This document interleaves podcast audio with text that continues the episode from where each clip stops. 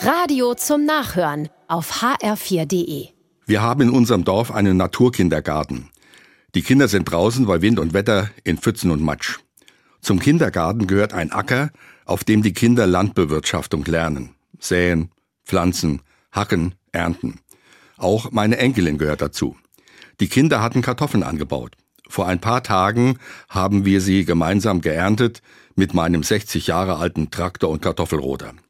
Die meisten Kinder wollten lieber auf dem Traktor mitfahren, statt die Kartoffeln aufzulesen. Ein Junge aber wollte das nicht. Der hatte Angst vor dem Gefährt, dem Krach und dem Gestank.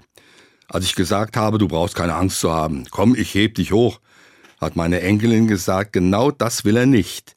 Der will nicht, dass du ihn hochhebst, weil du groß und stark bist. Der will, dass du ihm hilfst, gib ihm deine Hand, damit er selber auf den Traktor kommt. Meine Enkelin hat das richtig empfunden. Hilf ihm, den nächsten Schritt selber zu tun, statt zu sagen, ich bin stark und heb dich hoch und dann bist du oben drauf. In der Kommunalpolitik, in der ich mich engagiere, ist das ganz ähnlich. Den Menschen vor Ort ist wichtig, dass sie mit ihren Fragen wahrgenommen und verstanden werden. Dass man nicht über ihren Kopf entscheidet, sondern mit ihnen bespricht, was wichtig ist fürs Dorf. Da finde ich den Rat meiner Enkelin passend, reicht dem anderen die Hand, damit er den nächsten Schritt selber tut.